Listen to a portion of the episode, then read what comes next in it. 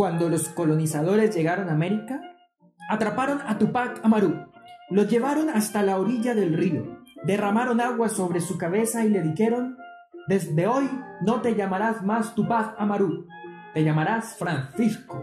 Y los viernes no comerás carne, comerás pescado. Cierta mañana de Viernes Santo, vieron a Tupac Amaru a la orilla del río con un cordero abierto de par en par comiendo a bocanadas. Los colonizadores le dijeron, ¿qué haces, Francisco?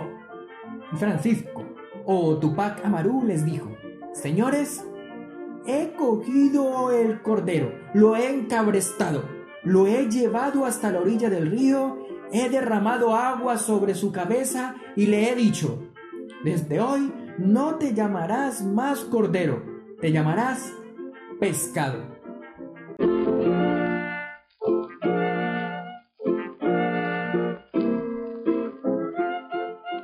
En la narración de este cuento, que ha ido de boca a oído y de boca a oído, Edward Isao.